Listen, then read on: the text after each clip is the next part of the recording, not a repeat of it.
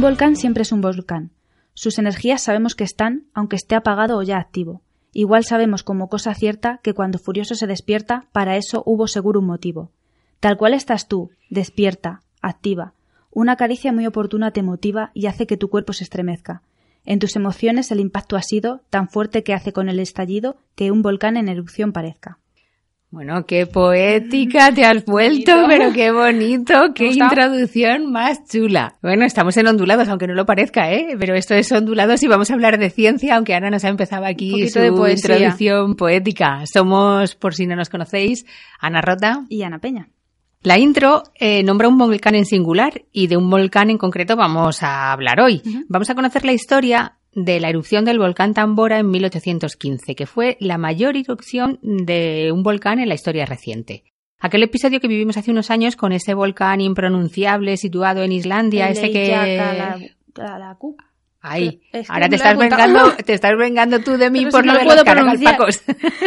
no lo puedo ni pronunciar. No, yo tampoco. Bueno, pues mm, ese volcán que todos conocemos y que entró en erupción hace unos años, que llenó Europa de cenizas y que obligó a cerrar todos esos aeropuertos de un montón de ciudades, bueno, pues eso no es nada comparado con lo que vamos a hablar hoy. Ana ha empezado con una introducción muy bonita, pero el tema, es, muy serio. es muy serio. Sí. La erupción del volcán Tambora dejó a Europa sin el verano de 1816. Sin ese verano, imagínate. Sí, sí. O sea, la, la magnitud de la erupción, no fue para tomar la broma. Pues oye, se dice que Mary Shelley y Lord Byron coincidieron ese verano en una fiesta en la mansión que Lord Byron tenía alquilada a orillas del lago Liman. Y lo siniestro del ambiente exterior y, bueno, algún que otro juego de misterio o de error dieron como resultado al Frankenstein de Mary Shelley. ¿Cómo te quedas? O sea que Mary Shelley gestó el... gestó su Frankenstein ahí. en, ese oscuro verano. Sí, como, como resultado de la erupción del volcán Tambora. El Tambora es un volcán activo en la actualidad. Tiene una altitud de 2.850 metros y está situado en la isla de Sumbawa, en Indonesia. Es lo que se conoce como un estratovolcán. Son volcanes formados por la superposición de capas de lava que se han endurecido nada más salir a la superficie. Por eso se quedan unas encima de otras y forman estratos. Eso es.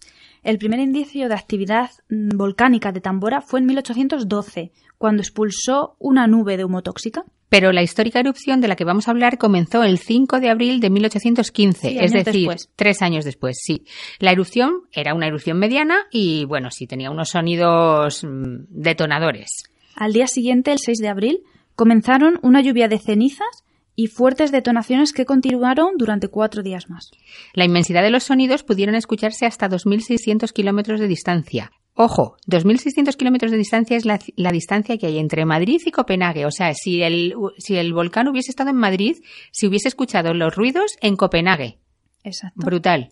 Pues la tarde-noche del 10 de abril de ese año las erupciones fueron más intensas. El volcán lanzó tres columnas de fuego de forma simultánea que se fusionaron en una única lengua de fuego, que luego fue la que cayó. Tenía que dar miedo estar allí, ¿eh? Qué miedo. Ese mismo 10 de abril, que ya habían pasado cinco días desde la primera erupción, eh, Tambora estuvo expulsando fragmentos de piedra pómez y ceniza durante dos horas más.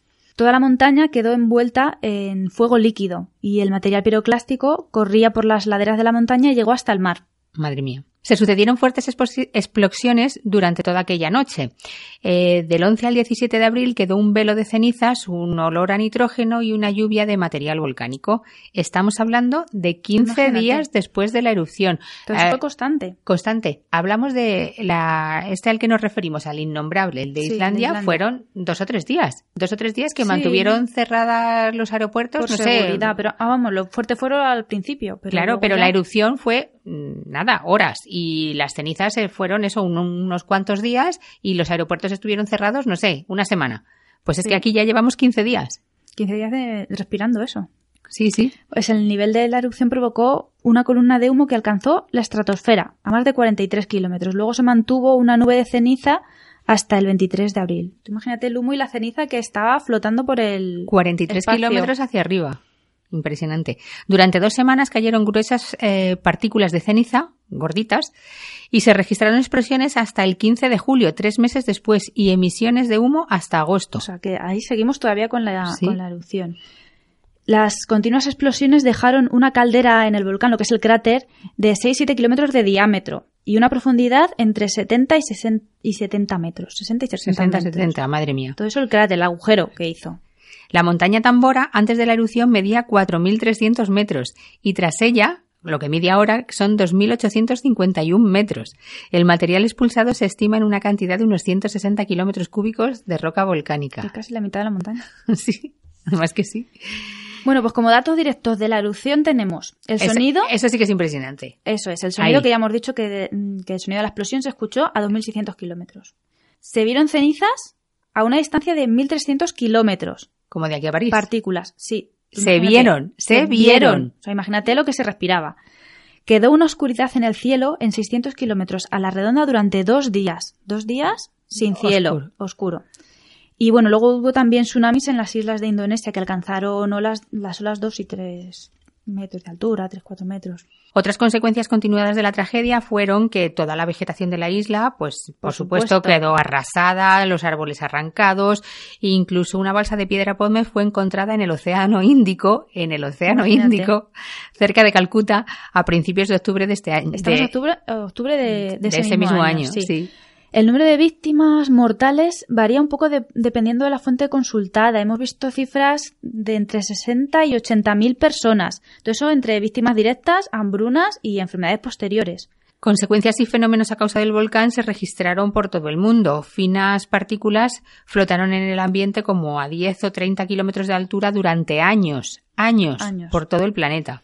Un curioso efecto óptico que tuvo lugar en, en junio y julio de ese año fue en Londres. Se vieron atardeceres y crepúsculos prolongados de colores brillantes, así naranja, rosado, pero lo, curioso es que eran prolongados. Un, un atardecer dura dos minutos. Sí, sí.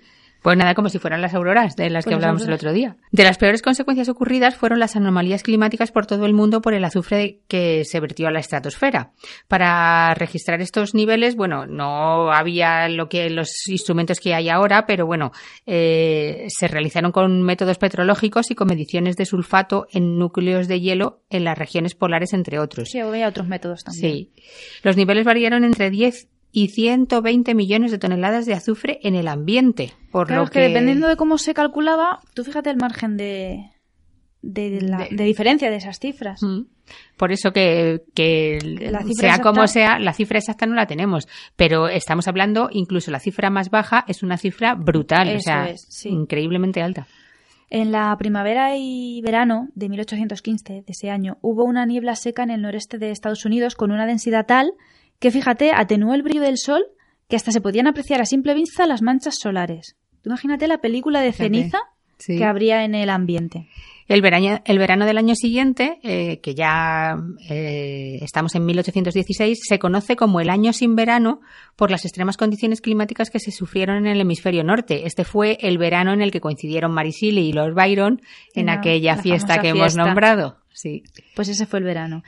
Eh, en, aqu- en aquel año la temperatura mundial disminuyó entre 0,4 y 0,7 grados centígrados, que no parece mucho, pero es un intervalo suficiente para causar importantes pérdidas agrícolas.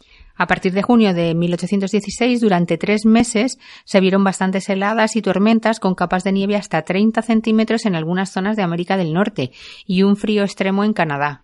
El patrón continuado de estas anomalías climáticas causó una epidemia de tifus de 1816 a 1819. Esto pasó en el sureste de Europa y en el este del Mediterráneo. o sea, tres años después.